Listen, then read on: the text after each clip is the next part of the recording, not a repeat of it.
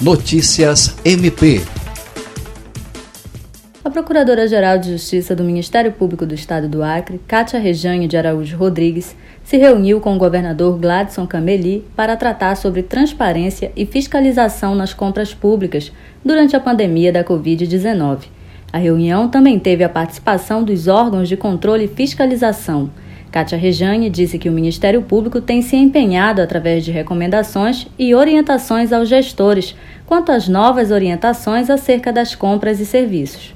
O momento exige decisões rápidas, eficazes e fundamentadas para justificar a aquisição de produtos e serviços, sem prejudicar o andamento dos trabalhos e para que não incorra o gestor, posteriormente, em improbidade administrativa ocasionada pela ausência de uma formalidade exigida pela lei. O governador reafirmou seu compromisso e reforçou a sua equipe a importância de haver total transparência com o recurso público, sobretudo nas ações voltadas ao combate da pandemia. Ana Paula Pojo, Agência de Notícias do Ministério Público do Estado do Acre.